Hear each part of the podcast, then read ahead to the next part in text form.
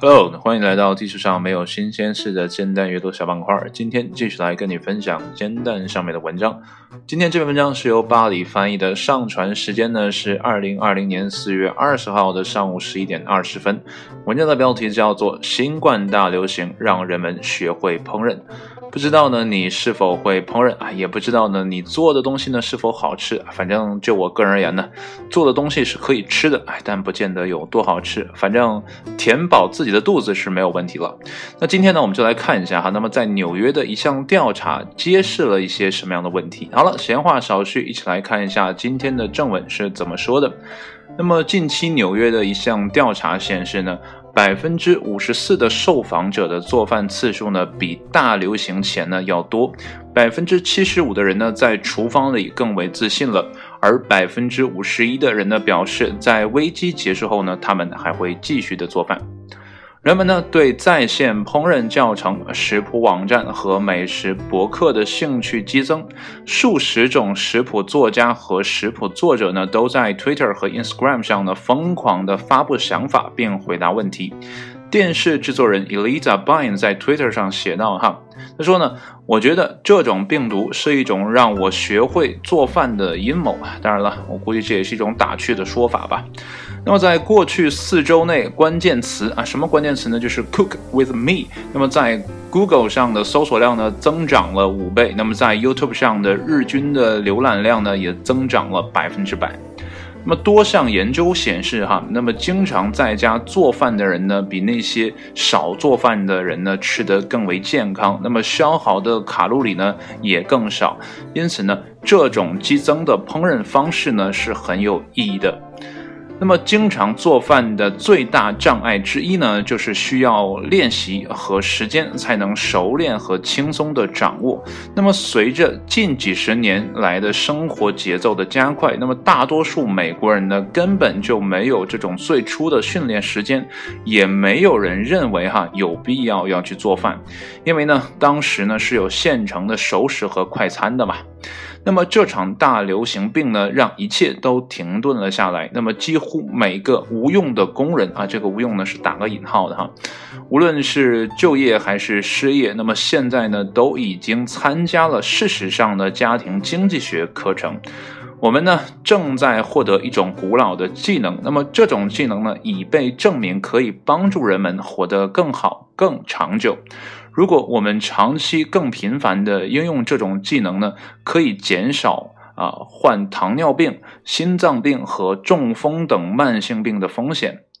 那么，当危机过去后呢，生活啊恢复原样，我们呢可能会回到以前的生活方式，但我们的味觉呢会经历一次重置，我们的双手呢将获得熟练的技能。那么，新冠病毒大流行呢会有很多的教训，但我们呢最好不要忘记啊这个教训。那么，这种啊新发现的技能呢可以啊挽救生命。当然呢，在调查中呢，这个研究者还发现哈，这个 hamburger helper 啊，这叫汉堡助手啊，和其他的包装好的呃产品的销量呢也在上升啊。我想呢，他说的可能是一种呃，就是你拿回来啊就可以简单的加工一下啊，就呃可以做好的一些食材吧啊，可能是那种呃提前给你备好的料啊。我觉得这样也挺不错的啊！我之前呢就有一个想法，就是呃，在每一个小区里哈都有一个。个呃，怎么讲？比如说，我想吃鱼香肉丝了，我买肉呢很麻烦啊。我要买菜呢，我还得回来切，还得洗，还得打理啊。不用，啊，有没有一家店呢？就直接把这个菜配好哈，然后我拿回来直接放锅里一炒，哎，我还能体验到呃这个劳动的快乐，还能吃到自己做的饭，而且呢还不麻烦。我要做的事情呢就是刷刷锅而已啊，刷刷盘子啊，这个事情就搞定了。我相信呢，呃，未来啊可能会出现这样的啊一个。呃，服务吧，啊，但是现在看好像还没有啊。但是我听到一些餐饮厂商呢，好像在做类似的事情啊，也是由于疫情才可能啊研发出这种东西。呃，当然了，这样的做法可能呃赚钱不是很好赚吧？呃，毕竟你不需要呃这个加工，你的菜价可能提不上来哈。这个还不知道啊，也不知道这样的商业模式是不是可行。那好了，这边我就说出来了啊，如果呢你觉得可行啊，呃你也做了，你也赚到钱了啊，记得呢给我分一点，这个叫什么啊，知识红利啊还是什么东西啊，给我点回扣吧，哈哈。呃，如果可能的话，未来我是想做这样的一个事情啊，就在自己小区里啊，给大家啊配好菜，配好料啊。但是未来年轻人可能会需要这样的服务，但是我觉得老年人啊，现在像我父母来讲，他们就不会啊要这样的东西啊，因为自己可以做嘛，做的也也也不难吃啊，可能就有一些新菜啊，刚上手的时候做的可能哎有点不尽如人意哈，但是做两次啊，以他们的熟练程度来讲。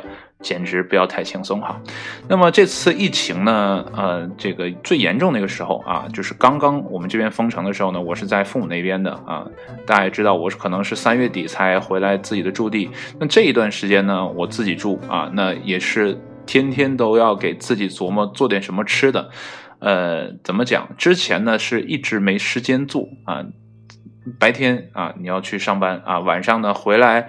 可能到家都呃六七点了啊，快的话六七点，那你再做饭啊，再再搞的话，你可能要晚上八九点钟才吃得上饭。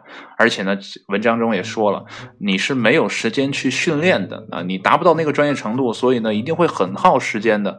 哎，你越想吃，你越饿，你越着急，你做的东西哎，它越不好啊。所以呢，那个时候我就不做嘛。呃，反正这个疫情呢，嗯，有好有坏嘛。那。呃好的方面就像文中提到的，来让很多人呢重重拾了之前的那种，哎，自己做菜呀，啊，自己啊去感受，呃，这个生活美好的一些东西。当然了，也给我们带来很多不便，但是这个不便当中呢，可能就会存在很多的商机。如果呢，现在我们的小区里还有一家店，就像我刚才说的那样。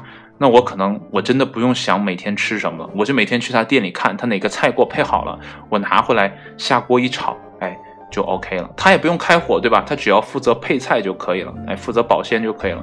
或者说呢，干脆就来一个什么阿婆婆啊，然后呢，我在这边，比如说我想吃鱼香肉丝，我想吃锅包肉了，你那边就给我配好就可以了啊。我说我四点钟去取，哎，我到那儿你就让我拿走，我回来自己做就可以了。那有的人可能会问哈，我干嘛不在你那儿直接做好拿回来直接吃呢？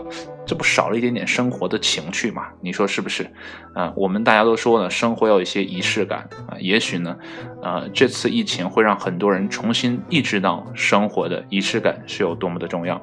今天呢，就不跟你读留言了。如果你感兴趣的话呢，哎，自己去看一下啊。这里面都说了很多好吃的，我也不知道你听到这期节目的时候是几点，万一给你馋到了，哎，也不好了，对不对？那如果你感兴趣的话呢，也可以在我的呃这个文章下面呢来留言啊，说一说呢你。这个疫情期间啊，学会了做哪一道菜？哎，做的怎么样啊？有没有给家人做一些什么样的菜肴呢？那好了，今天的文章呢就跟你分享到这里，我们下一期煎蛋阅读再见，拜拜。